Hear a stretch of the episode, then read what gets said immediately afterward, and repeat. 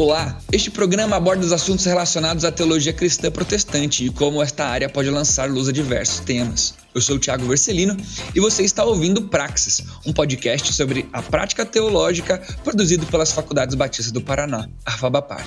Se você se interessa por questões teológicas e bíblicas e quer entender melhor como é a prática teológica, este podcast é para você. Ajuste o volume, prepare a mente e o coração e seja bem-vindo.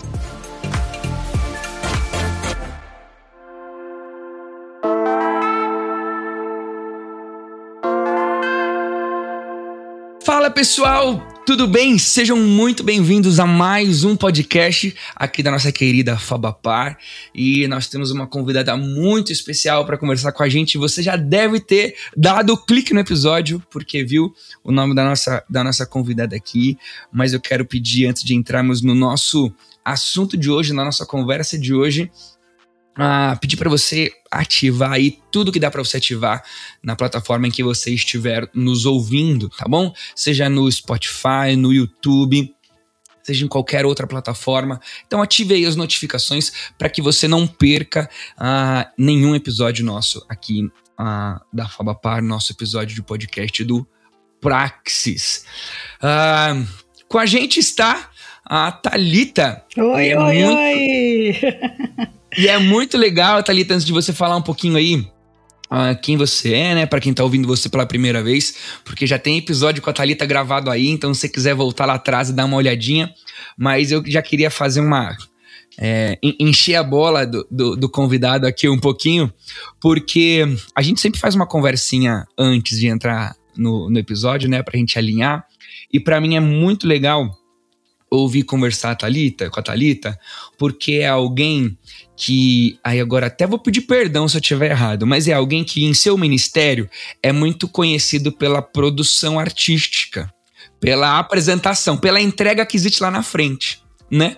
Mas é muito gostoso poder conversar com a Thalita e ver como existe um baita de um alicerce para que aquela produção que acontece, que a gente vê ah, ela exista. E é muito legal, muito legal porque é, é, tudo muito bem fundamentado. Então é muito gostoso misturar a, a habilidade que a gente vê lá na frente, né, da Talita, com o bate-papo e ver a habilidade e a capacidade que ela tem aqui. Então, Talita, seja muito bem-vinda e conta aí para quem está ouvindo a gente um pouquinho de quem você é e o que você faz. Poxa, Tiago, depois dessa fiquei até envergonhada aqui, mas obrigada, querida. Na verdade, o fundamento é tudo, né? A gente na igreja, eu acho bacana que esse programa é o Praxis, né? Porque a teologia, ela, ela costuma ser muito acadêmica, muito da, da leitura, mas na verdade ela não existe, não existe razão dela, vou ser redundante, não existe razão da teologia existir se não for para um objeto prático, né, da, da, das nossas tarefas na igreja, nossas atividades. Eu sou ministra auxiliar de adoração na PIB Curitiba, é, trabalho lá com o pastor Pascoal, com o pastor Paulo Davi, e é, obrigada pelo comentário que você fez, mas eu só preciso corrigir uma coisa: não sou só eu, né? A gente trabalha ali numa equipe muito grande e não existe nada ali que é realizado sozinho, por alguém sozinho. Tudo ali é re realizado em equipe. Mas sim, tudo é realizado com base em valores muito específicos, muito fundamentados, né? A gente não faz nada ali por acaso ou na correria, a gente sempre reflete bastante. E o Senhor tem nos dado aí a bênção de levar isso, né, para as, vamos dizer, para as vias de fato ali, quando, quando, as, quando a arte acontece, quando o culto acontece, a gente consegue perceber esse interesse pelo, pelo aprofundamento teológico e bíblico. Então, obrigado, fico lisonjeada e feliz. E vamos lá, vamos lá, que o assunto hoje é bacana demais. Vamos lá. Eu não fiz essa fala, Thalita, com o objetivo de fazer uma introdução ao nosso assunto. Prometo, prometo do fundo do coração, mas o assunto que a gente vai debater hoje tem muito a ver com, com essa primeira fala que eu coloquei aqui, porque nós vamos falar exatamente sobre essa relação E para quem tá ouvindo a gente, vou abrir um, um bastidor aqui. É, eu sempre escolho o tema depois que a gente grava. Então, você vai ver que eu vou falar umas coisas aqui, mas assim, eu, eu já tô na minha cabeça bolando o tema que você deve estar tá vendo aí no episódio que você clicou. É, eu provavelmente escrevi isso que tá escrito aí depois que eu gravei com a Thalita. Legal. Porque. Exato, para alinhar bem o que a gente vai conversar. Mas a gente vai falar um pouquinho sobre exatamente essa fundamentação uhum. uh, que existe em relação à expressão artística né? Já vou até jogar a Thalita na fogueira sem dar muito rodeio, né? Ai, Porque é, é. é aquela famosa é, licença poética que existe ah, nos artistas e a gente traz isso para dentro da igreja, né? Sim. Só que o problema é que ah, será que dá para fazer licença poética com a Bíblia? É. Já vou, vou, vou lançar essa, esse, essa direta assim. Thalita, dá para fazer licença poética com a Bíblia? Como é que a gente trabalha essa relação de fundamentação e a expressão artística que a gente tem dentro da igreja? Olha, tanto dá que a Bíblia tem livros poéticos, cheios de licença poética, né? Cheio de figuras. Vamos lembrar o que é licença poética, né?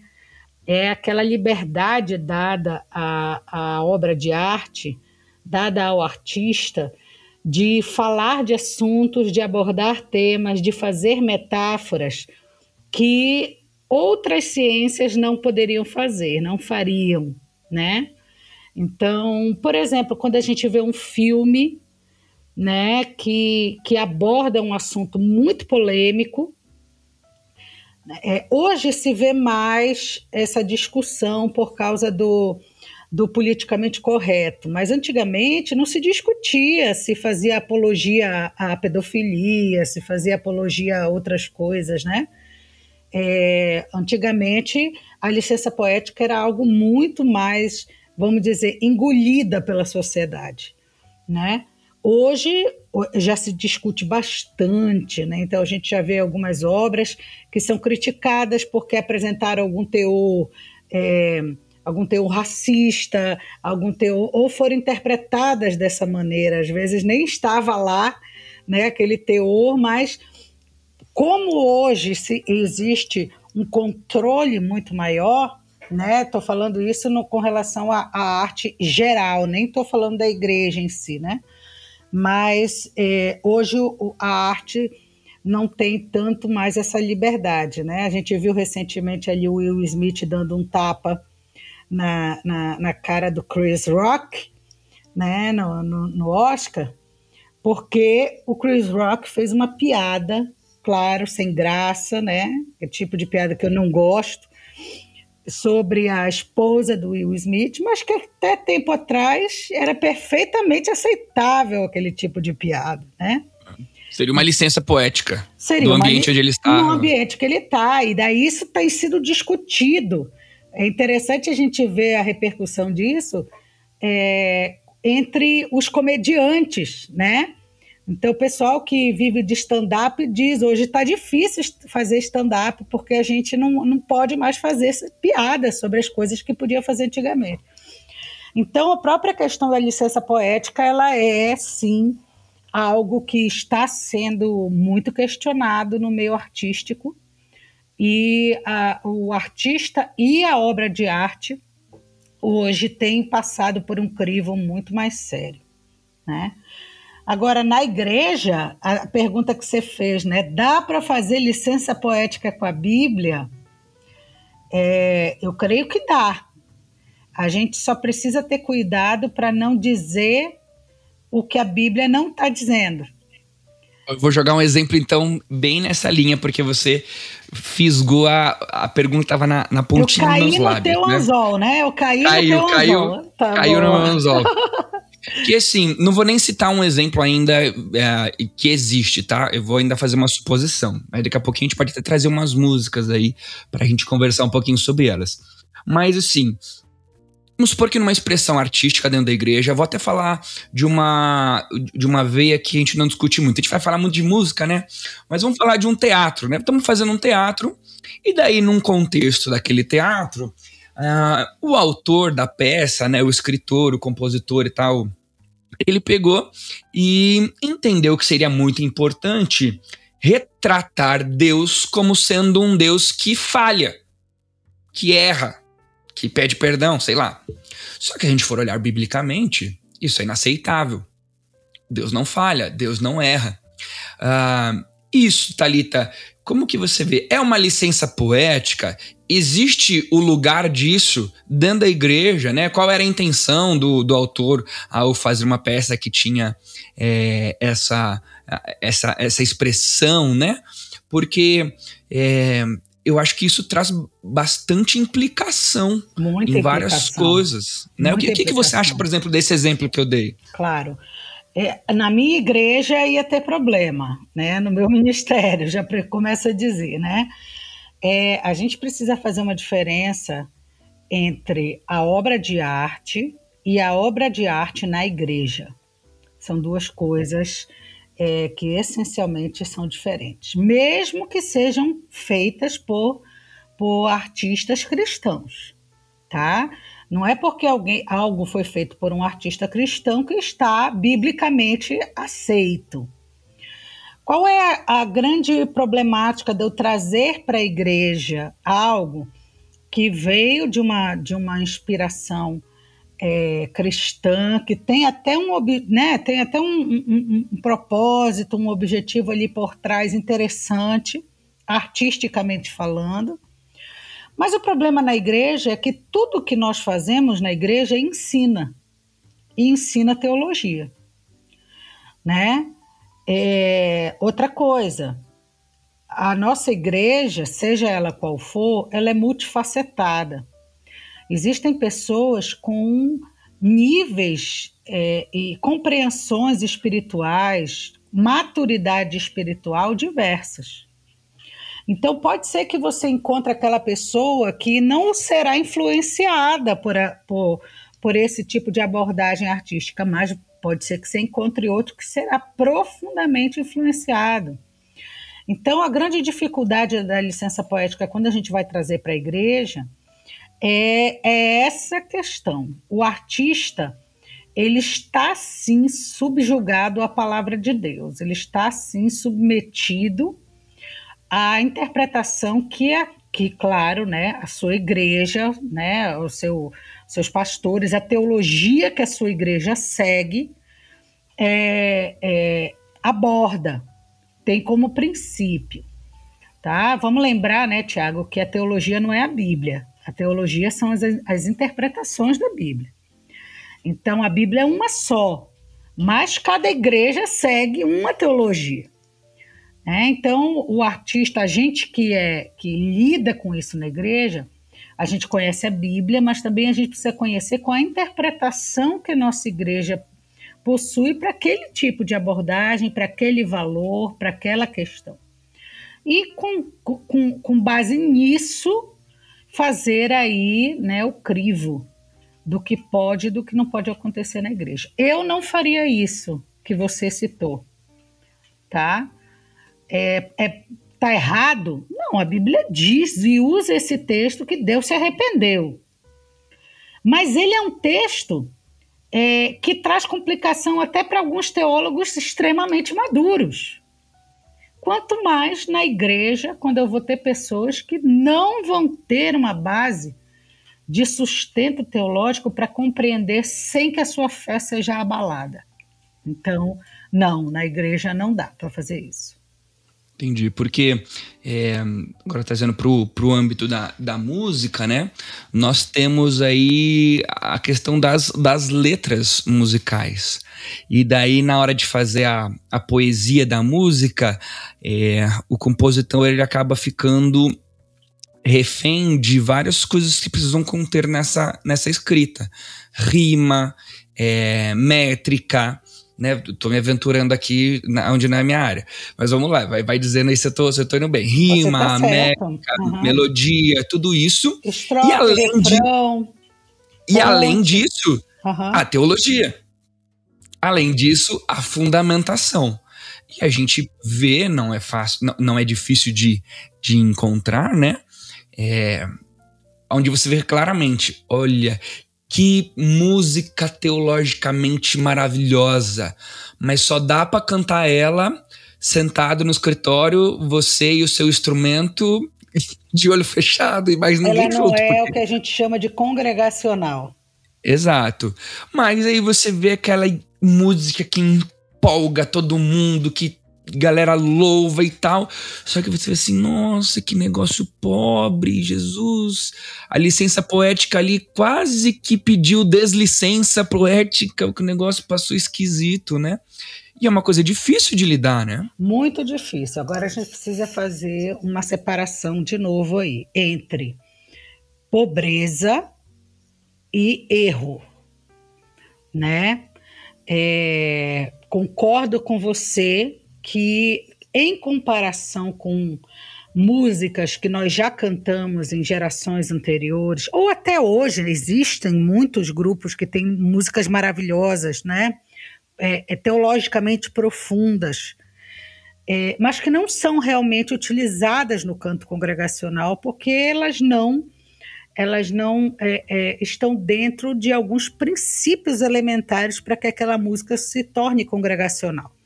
Mas como nossa abordagem aqui é a letra, a gente precisa ter um cuidado para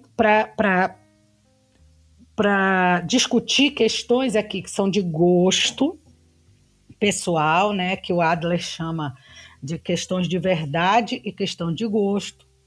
Então, realmente, tem gente que não gosta dessa música com muita letra, né? É uma questão de gosto.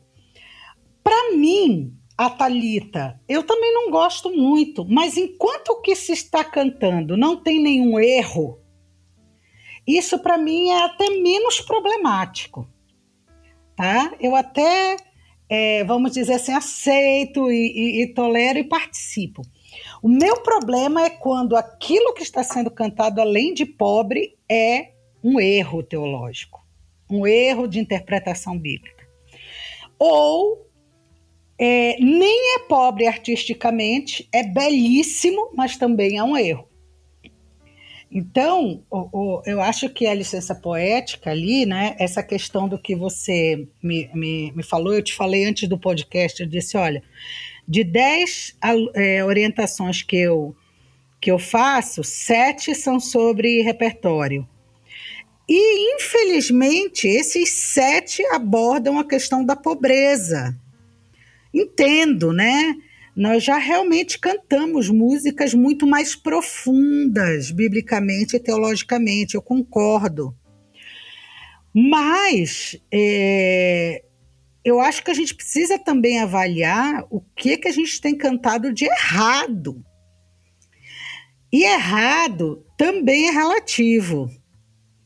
Porque, uh, uh, veja bem, Tiago, quando o compositor faz uma, uma música, né, ele, ele compõe ali uma poesia, é, Pastor Pascoal até deu uma, uma, um exemplo que cabe muito nesse exemplo que eu vou dar agora ele estava, ele contou quando ele foi chamado para o ministério da PIB Curitiba. E o texto que Deus, Deus deu para ele e para sua esposa foi o texto de Abraão. Sai da tua terra, da tua parentela. Se o pastor Pascoal fosse um músico, é muito possível que ele pegasse esse texto e transformasse numa canção. Por quê? Porque o músico, o artista, ele é assim, ele, ele, ele geralmente depois que ele tem uma experiência muito forte com Deus, uma resposta, ele transforma isso em arte, tá? Então ele vai lá, ele transforma, ele pega aquela, aquele texto e transforma numa canção. Minha pergunta para você: todo mundo pode cantar essa canção? Ó, vou tentar fazer uma resposta bem pessoal aqui, tá? Tá bom, claro. Sem, sem ser normativa a todo mundo que tá ouvindo. Tá. Eu acho que entendendo o contexto aonde foi gerado essa música, eu acho que todo mundo poderia cantar, porque a gente saberia o objetivo do autor quando fez. A gente saberia, assim, aquela. Sabe aquela oportunidade do ministro de louvor falar assim? Porque um dia é, eu recebi um convite para ir para uma igreja e o texto que apareceu. Ou seja, eu vou cantar e eu vou entender. Ah, entendi qual é o motivo da adoração. Tô agradecendo a Deus porque ele falou comigo ministerialmente.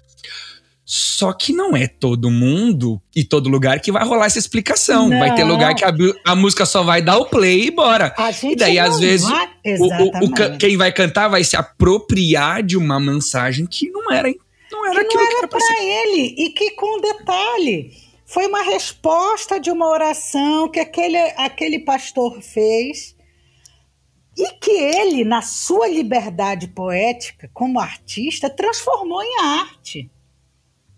Agora, de quem é a responsabilidade de usá-la ou não na igreja?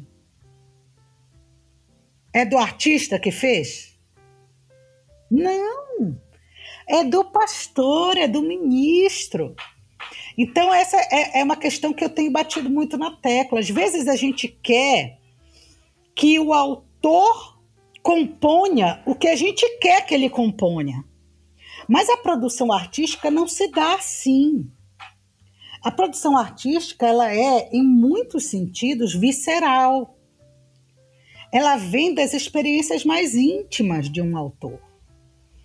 Então, se aquele autor compôs, gravou uma experiência própria, isso não quer dizer que aquilo está apto para eu cantar na minha igreja. Por quê?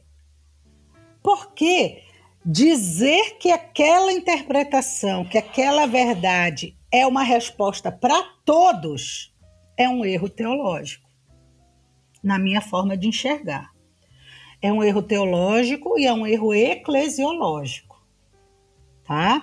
Então, esse é o primeiro erro. Eu quero falar de um segundo. Posso falar, Tiago? Agora, tem aqueles erros, cara, que são difíceis. Eu tenho uma dificuldade com uma música que eu amo de paixão. E que quando eu começar a ler o texto aqui, você vai saber qual é. Entendeu? Conheço, conheço a autora, entendeu? Tenho certeza que a intenção do coração dela foi a melhor possível. Mas eu tenho um problema, né? É, tá lá em Jó 14 a partir do versículo 7, que diz assim: Para uma árvore há esperança. Se for cortada, brota de novo e torna a viver. Mesmo que suas raízes envelheçam e o seu toco morra na terra, basta um pouco de água e ela brota soltando galhos como uma planta nova. Sacou qual é a música? Não, tem uma versão Vou, vou falar da versão da Bíblia para não, não, não, colocar aqui a, a autora na situação, né? Mas diz: ao cheiro das águas ela brotará. Lembrou da música? Né? Uma poesia linda que está em Jó. O problema é a continuação do texto. Versículo 10 diz: Mas quando alguém morre, está acabado depois de entregar a alma, para onde vai? Então, o que, que a autora fez, né? Parou na, parou na parte boa da poesia. Ela parou na parte que não falava do ser humano. Porque o, o, o texto está falando o contrário do que a música diz. O texto está dizendo: a árvore, se ela for cortada, se ela morresse, secar a raiz dela, até o cheiro das águas ela brotará de novo. Mas ao homem não foi dada essa chance. Né? O a, gente homem, não tem como, a gente não tem como ser a árvore. O homem, se morrer, morreu. Aí veja bem, a autora, eu tenho certeza que num momento de inspiração, porque esse é um texto poético, né? Sim. É uma metáfora, a árvore, a água. Isso é uma coisa linda. Ela pegou esse texto e transformou numa canção é, muito conhecida no Brasil. Aí eu me pergunto, eu posso cantar essa canção? Não, não pra tem como, né? você, né? Tiago. É, não, não tem como. Ela, ela vai além do do que seria uma licença poética, talvez a gente fosse voltar ao começo do. do Aí deixa eu te podcast. fazer uma pergunta que já me fizeram. Professora, mas se é, eu cantar na minha igreja e as pessoas não sabem do texto bíblico, porque a mensagem do, do versículo é maravilhosa. Qual é a mensagem que ela quis dar? Né? Você é como uma árvore. Você, se você pode estar cortado, você pode estar abandonado, você pode estar destruído, mas ao cheiro das águas de Deus, você vai se tornar uma planta nova. Professora, isso não é verdade? É. Deus restaura por completo o ser humano. Mas eu posso pegar um texto bíblico específico e usá-lo dentro da minha licença poética para ensinar uma verdade. É verdade o que ela está dizendo, mas não é a verdade do texto. É, não. Né? Aquela famosa frase, né? É, de quando a gente está ouvindo uma pregação e daí a gente diz assim, né? Eu concordo com tudo que o pregador disse. Ele só tinha que ter usado outro texto, porque não é isso que esse Puxa texto está dizendo. vida, você respondeu a minha pergunta. Né? É aquela coisa, a mensagem certíssima, mas o texto errado. Né? O que para teologia é inaceitável. Né? Agora, para a prática eclesiástica, tem gente que aceita, e daí eu, eu atribuo é, novamente ao senso, a, a, a responsabilidade de quem escolhe, de quem decide.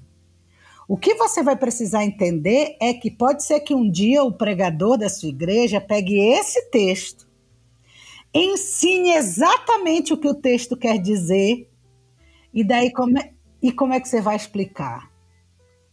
Né? Que não era exatamente isso que o texto, que a, a música está falando uma coisa que é o contrário do que o texto está dizendo. É. Eu vou dar um. Acho, acho, que me veio um exemplo na cabeça disso que você falou, uh, que é uma crise pessoal, e, e no meu contexto, principalmente ali no contexto do acampamento da Palavra da Vida, que é um ambiente que a gente uh, canta muito com jovens e adolescentes, né? Que é a maneira como a Bíblia trata fogo e como a gente canta fogo. A Bíblia, ela usa fogo para destruição. Então, queimou, destruiu, acabou. E a Bíblia usa fogo como um fator de purificação. Ou seja, dói, mas o que vai sair dali é melhor. Então purificou. E a gente canta, deixa queimar, vem com teu fogo e acende, acende. Naquele sentido de que, tipo assim, nossa, agora eu vou ser um, um espiritual, que vou adorar melhor e tudo mais. Só que a gente precisa entender que se a gente tá cantando deixa queimar, pode até cantar. Mas a gente tá pedindo assim, Deus, vem com o teu juízo. Vem vem me purificar. E purificar nem sempre é assim, oi, tudo bem? Agora você se tornará uma pessoa mais santa. Não, às vezes vai doer igual doeu com Jó, né? Gosto muito do texto de Malaquias, né? Desculpa roubar aí, você que é a convidada, mas gosto muito de, de, de um texto de Malaquias que vai dizer assim: é, Quem suportará? Olha a pergunta: quem suportará aquele que virá como fogo, o fogo do ourives, que purifica o ouro. Então o profeta está dizendo: quem suportará? É tipo assim: ó, vocês estão nessa daí, mas vai vir aquele que vai purificar com o fogo. Quem, quem terá a habilidade de suportar esse fogo? Né? E eu acho que isso encaixa no mesmo exemplo, né? A gente canta fogo, mas a gente esquece do, do que significa fogo na Bíblia, né? É, é, vamos lembrar que essa é a nossa interpretação de fogo, a nossa interpretação. Nossa, a nossa discussão, né? Uhum. né? Porque se você for para uma interpretação pentecostal dos mesmos textos, especialmente do texto de Atos. Da, do desci, da descida do Espírito Santo, e até quando João Batista vai falar, eu vos batizo desse jeito, mas virá aquele que vos batizará com fogo. Com fogo. Uhum. Se você for pegar a interpretação pentecostal das Bíblias de estudo pentecostal, é outra Sim. interpretação. Tá? É justo, justíssimo. Então, a gente precisa fazer também a, a leitura do local onde é cantado. Agora, qual é a questão? A maioria dessas músicas que trabalham a palavra fogo, elas são compostas em ambiente pentecostal. Então, a interpretação que se dá a, a essa palavra é a interpretação pentecostal. Só um parênteses, tem uma música da PIB Curitiba de fogo muito boa. Qual é, meu pai? é, é Encontra em Mim, do, do, do, do, Luiz. Do, isso, do Luiz. Uhum. Muito boa, né? É, vem com teu fogo, purifica o ouro isso, que há dentro de mim. Exatamente. Né? Então, qual é o nosso problema hoje? É que, que não é um problema, tá, gente? Qual é a realidade? Qual é a realidade? É que é, os nossos repertórios congregacionais, muitas vezes, eles são compostos do modismo da, da, do mercado. E o mercado hoje, ele faz algum tempo já, ele é dominado pela cultura pentecostal das comunidades. Isso não é um problema, eles têm o seu mérito em fazer isso, né? É natural que quem segue essas tendências vá cantar a interpretação pentecostal desses textos, tá? Agora, Tiago, eu também tenho um problema de trazer uma defesa tão ou uma acusação tão grande quando a questão é semântica de uma palavra somente, tá? Porque na interpretação do português, o fogo também tem esse sentido de incendiar positivamente, né?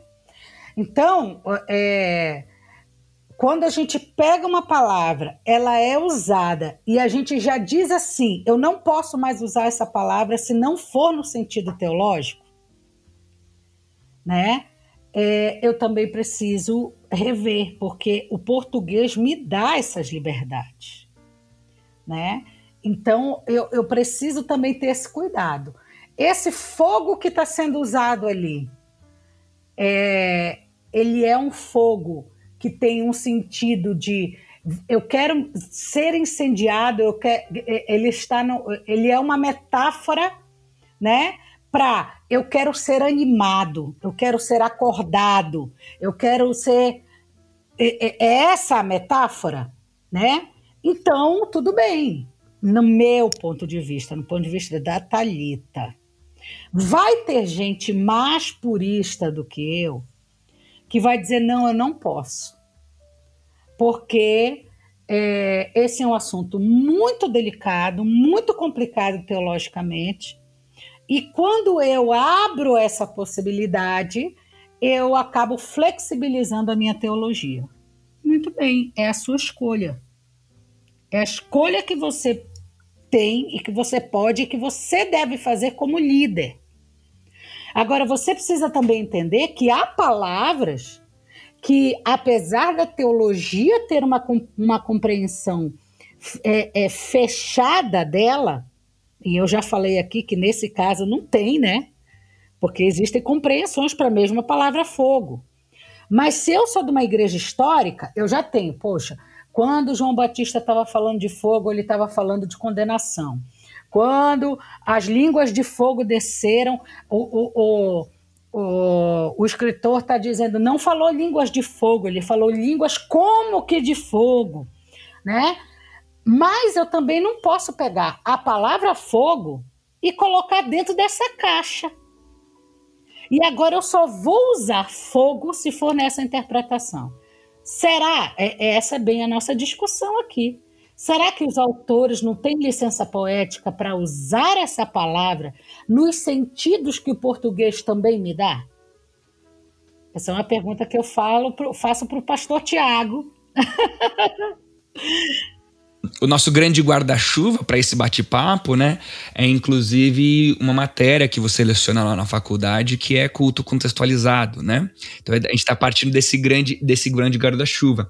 E de fato, na produção artística, na hora de nós pensarmos o que fazemos é, com o passar dos anos, com a nossa prática de culto, né, é, essa questão da semântica vem muito a calhar, uma necessidade muito grande de conversa. Eu diria diria até que seria a pedra preciosa do papo de hoje, essa questão, por causa do seguinte, né? É, tem aquele exemplo da palavrinha inspiração, né? Ah, eu, eu, tive um, um, um, testemunho pessoal uma vez, um, uma autora, ela foi falar do livro dela que ela tinha escrito e ela diante de toda a igreja, ela disse: "Porque Deus me inspirou para escrever esse livro". Se a gente for pegar um ambiente teológico reformado, vai dizer assim: "Ué, então o escrito desse livro é canônico. Vamos colocar dentro da Bíblia, porque se Deus inspirou ela, inspiração é o que está nas Escrituras, é o autor inspirado, a revelação de Deus veio do se veio do próprio Deus para ela, é Bíblia então, né? Mas a gente tem que entender que a é aquela coisa, né? A teologia não é dona da palavra. Isso. Né? A teologia, a gente não pode achar que, a não ser que seja no ambiente da exegese, da interpretação bíblica, né? Ah, eu concordo que você precisa é, trazer limites para as palavras, né? Qual é esse limite? É o que o texto realmente queria dizer, né? E a gente precisa também entender e ter essa humildade de lembrar que às vezes o intérprete da Bíblia não consegue compreender todos os limites daquela, daquele significado da palavra. Então, ele vai ter que fazer escolhas. Né? Essa é uma, uma grande questão quando a gente vai ver as interpretações bíblicas, né? as, a, as traduções bíblicas, por exemplo. Mas a gente não pode achar que a teologia é dona da semântica, dona das palavras para sempre, em todo e qualquer ambiente eu tenho certeza que eu sei o que que essa mulher quis dizer e a maioria da minha congregação também. Porque a maioria da minha congregação não convive com esse ambiente essencialmente teológico, acha que se apossou da palavra inspiração. Quando eu digo Deus é a minha inspiração para escrever, Deus me inspirou, né? Deus é o meu, eu vou usar aqui uma palavra que a gente usa na arte, né? Deus é a minha musa, minha musa inspiradora, como diz o poeta, né? Tudo que eu escrevo, tudo que eu produzo, eu faço porque eu tenho aquela inspiração. Isso não quer dizer que o que eu faço tem o mesmo poder, tem o mesmo nível de sacralidade das escrituras que foram inspiradas por Deus, diz a teologia. Por quê? Porque a palavra inspiração na nossa língua tem um guarda-chuva de interpretações. Então, fora do ambiente teológico, é, e fora do ambiente exegético, eu preciso ter essa humildade de lembrar que a palavra inspiração vai sim ser usada em outras, de outras maneiras, em outros aspectos. É, se a gente usa no ambiente secular, né? Ah, eu fui inspirado vendo, ouvindo aquela música, eu fui inspirado a te ligar, Tiago, e te mandar um, um te dar um abraço. Poxa, me, me inspirou a fazer isso. Por que, que no ambiente eclesiástico é tão difícil usar a palavra? Então eu preciso também ter esse cuidado. Qual seria a solução, Talita, então, para essa problemática, né? Por quê? Se a gente pegar lá desde o nosso comecinho do nosso papo, a licença poética, aquilo que era a intenção do autor na hora de produzir uma canção, um teatro, né, uma expressão artística, né, é, podemos aqui falar de, de, pintura, né? Às vezes uma tela, uma tela polêmica, né? Uma pintura que faz um retrato de Cristo com algum elemento polêmico, né? Qual era a intenção do autor? O que é licença poética? A fundamentação bíblica para isso? Aí a gente foi lá, tô fazendo um resumão, né? A gente foi lá para o, o que nós conversamos sobre é, a, a, semântica das palavras, demos o exemplo do, do fogo, o exemplo da, da palavrinha inspiração, o exemplo do texto de Jó. Ah, como que você acha que a gente poderia caminhar, né? Talvez seja só um lampejo de uma solução para essa questão? Ainda mais em ambientes de igreja, que se Deus, né, louvado seja Deus por isso, Deus está nessa igreja, existe um público tão variado e tão distinto que está lá presente tem, né? Ah, vou tomar cuidado aqui com as palavras para não ser mal interpretado, mas tem gente de classe social elevada, tem gente de classe social não muito elevada, tem gente com grau de escolaridade muito bom, tem gente com grau de escolaridade não muito bom, tem jovem, adolescente, criança, adulto, velho, tem gente de outras culturas. Idoso, idoso, idoso, idoso, idoso, coitado dos, dos idosos, não quis chamar vocês de velhos, viu?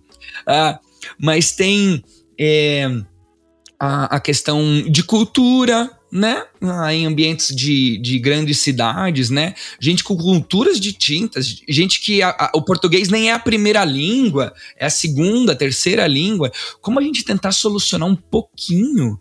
Porque é aquele negócio. Se a gente jogar esse papo nosso aqui dentro da igreja, não rola, né? Imagine quantas músicas Vou dar um, o último exemplo da, da pergunta mesmo, que é a seguinte: uma música que precisa ser explicada, ela merece ou não merece ser cantada? Acho que eu sintetizaria tudo nessa frase. Uma música que precisa ser explicada, ela merece ou não merece ser cantada? Como é que a gente tenta promover um pouquinho dessa solução? É, essa solução não existe no, no, sentido de que todo mundo vai seguir a mesma, a mesma regra. Eu acho que cada congregação, cada comunidade precisa estabelecer os seus limites. Veja bem, o limite bíblico é aquilo que eu digo. O que a Bíblia chama de pecado é pecado. O que, o que é, não tem, não está à margem de interpretação, interpretado está. Agora, o que está à margem de interpretação, ele precisa passar por por uma definição de valores e princípios. Só que cada comunidade vai construir esses valores e princípios com base na sua herança teológica, é, com base na, na, nas suas características como comunidade. Né? Então, normalmente, uma igreja muito heterogênea, um culto muito heterogêneo, você precisa criar o mínimo possível de embate. Você precisa ser o mais, é, é, vou dizer assim, genérico possível, no sentido de que trabalhar coisas que não vão complicar a tua situação, né? Que não vão trazer dificuldade para você. Então, você precisa sim ter essa, essa leitura, né? Por exemplo, tem músicas que eu tenho na minha playlist da minha do meu tempo de adoração. Eu sempre falo isso mas que eu tenho muita dificuldade de cantar com a igreja inteira. Porque eu ia ter que fazer uma explicação inteira do livro de Êxodo para eles cantarem aquela música. E eu não tenho tempo para isso no culto. Entende? Então, é, é, essa é uma escolha minha, que eu faço. Né? E que a minha igreja me permite fazer. Eu não estou aqui querendo dizer que a gente não vai cantar coisas profundas teologicamente. Nós podemos cantar coisas profundas teologicamente que não necessariamente são complicadas. Profundidade não é dificuldade. Isso a gente precisa entender, né? Aquilo que é muito difícil de ser entendido, por exemplo, tem, tem uma música que eu particularmente gosto muito, a gente está evitando aqui falar de autores, né? Mas é uma música que, fa que é, fala muito sobre elementos de, de, de êxodo. Ali eu vou subir na montanha, eu vou, é, é, né, Moisés, é, eu não quero mais que Moisés suba, eu quero ir, né? Eu, eu acho muito bacana, eu gosto daquela música e eu canto na minha adoração. Eu não quero mais que Moisés suba, eu quero estar na presença de Deus. Mas, gente, o quanto de compreensão veterotestamentária uma, precisa, uma pessoa precisa ter para entender as metáforas daquela música. Moisés na frente do faraó ninguém quer ser, né? Tô brincando. Tudo bem, né? Você já está fazendo uma crítica, eu não estou fazendo a crítica música. Mas, mas, eu quis mais brincar do que fazer a crítica, prometo. Entendi, entendi, né? Você é daquele que perde o amigo, mas não perde a piada, né, Tiago? É. Mas é, é, é, veja bem, é linda a música, mas caramba, o meu quantos da minha congregação vão realmente cantar aquilo, compreendendo profundamente o texto? Entende? É, poucos, poucos. Então, como eu tenho uma responsabilidade com a minha congregação, não é que eu vou fazer uma medida pelos menores, pelos mais inferiores, né? Pelos mais imaturos. Ah, Thalita, então a gente só vai cantar o que os imaturos conseguem entender. Não, não é isso. Mas eu preciso sim fazer uma leitura daquilo que, que é essa heterogeneidade. Né? E o meu momento que eu tenho no momento de cânticos. Eu não tenho tempo de ficar explicando demais, gente né? Então, eu preciso cantar sim aquilo que uma maioria compreenda. E às vezes, o que vai ser cantado é simples. Por isso que eu fiz aquela questão, aquela questão quando você falou, poxa, Thalita, mas a gente canta coisas tão pobres. É, eu ainda prefiro o simples, que às vezes é considerado pobre, do que o errado que parece super profundamente teológico, mas está errado. Entende? Então, eu, ministra de adoração de uma igreja, eu faço essas escolhas. Né? E eu prefiro sim o mais simples, porque eu sei que a minha congregação inteira vai cantar e vai compreender. Né?